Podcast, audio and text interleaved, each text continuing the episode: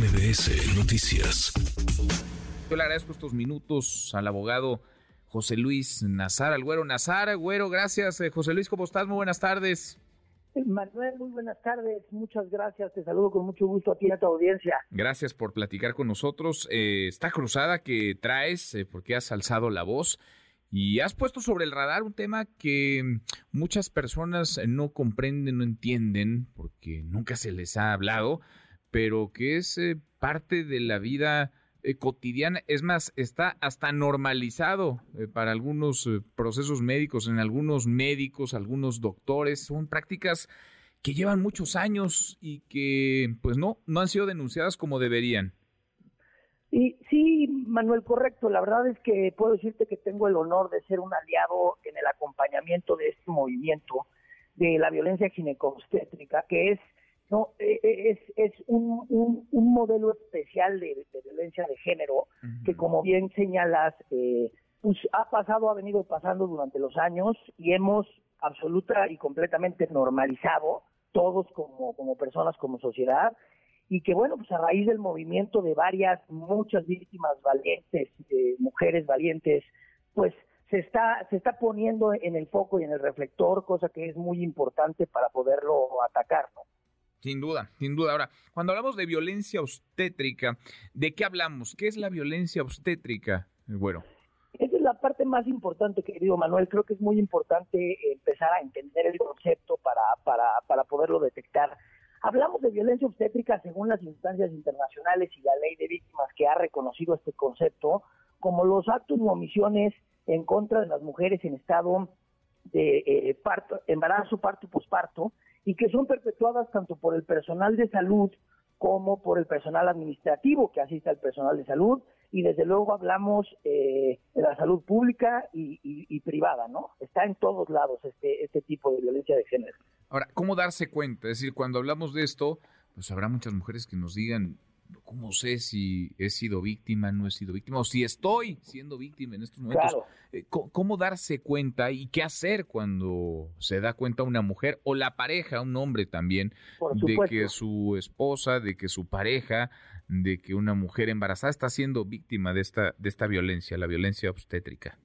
Esa es otra de las partes importantes, Manuel. Inclusive las, las mujeres mismas pueden estar siendo víctimas de violencia y no, y no saberlo yo te diría que empezar por respetar la voluntad del cuerpo de la mujer, eh, respetar su voluntad en todo momento y en todo proceso, eh, que sea tratada dignamente, en respeto a sus derechos humanos, en respeto a, los derechos reconocidos eh, a nivel internacional y nacional. Y bueno, la realidad de las cosas es que va desde los maltratos, pasando por las cirugías innecesarias, los medicamentos recetados de forma innecesaria, vaya, un trato digno que merece eh, la mujer en, en, esos momentos. Y como bien dices, si se detecta, pues dos, dos cosas, ¿no? La primera es que no normalicemos, que sepamos que esa no es la regla general, que no tienen que ser tratadas así, que no tienen que ser tratadas como si fueran un objeto momento del parto, eh, y posteriormente, pues, alzar la voz, denunciar, alzar la voz y y con un poquito de suerte, Manuel, lograremos legislar estas conductas y poder regularizar estas situaciones de una vez por todas para que el siglo XXI sea verdaderamente el, de, el, del cambio y logremos una equidad de género, ¿no? Ahora, tú has hablado, bueno, estoy platicando con el abogado José Luis Nazar eh, sobre la importancia de tipificar esta conducta en la Ley General de Acceso eh, de las mujeres a una, libre, a una eh, vida libre de, violencia. ¿Cuál es la sanción hoy? ¿Existe sanción hoy? ¿Hay personas sancionadas hoy? Porque si las mujeres no saben que esto sucede, los doctores probablemente sí, pero no le dan demasiada importancia.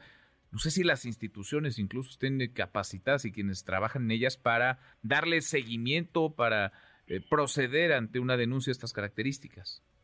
Esa es la parte más importante, Manuel. Mira, al día de hoy hay cinco estados de la República que lo tienen como delito.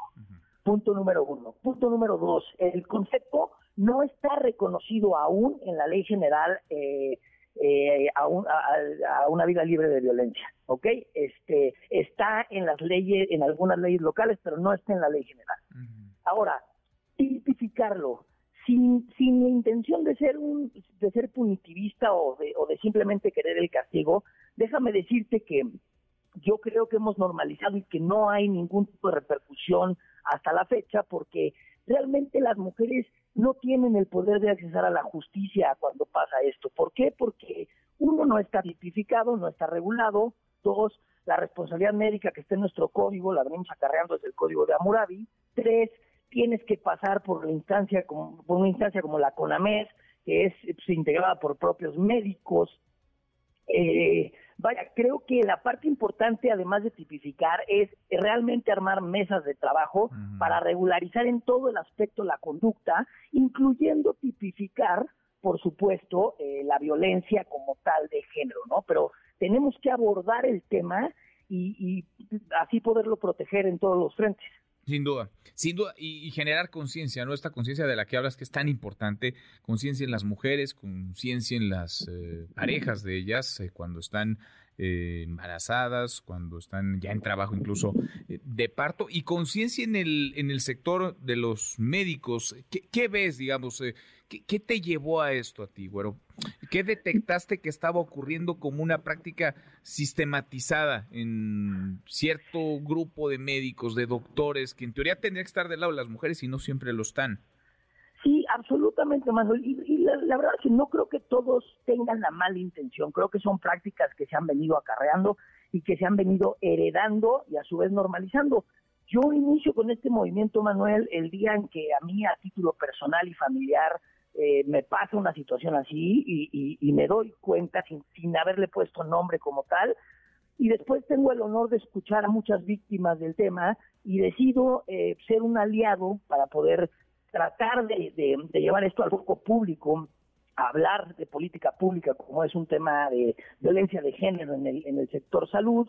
Y, y eso es lo que nos tiene aquí hoy, pero es muy importante concientizar todos, sociedad, médicos, mujeres, hombres, todos concientizar, no normalizar y detectar y tener muy claro que todos tenemos derecho a que se nos respeten los derechos humanos, a que todo tiene que ser hoy en día con perspectiva de género y con el contexto social adecuado. Sin duda, sin duda. Y lo primero para ello es generar esa conciencia, hablar del tema, lo estás haciendo, estás acompañando además a colectivos, a mujeres que están en esta causa y para eso somos la vía también, el medio, el medio para comunicarlo. Abrazo, gracias, eh, muchas gracias, bueno, gracias José Luis. Gracias Manuel por el espacio y por y por ayudar en esta causa. Te mando un fuerte abrazo. Igual para ti. Muy muy buenas tardes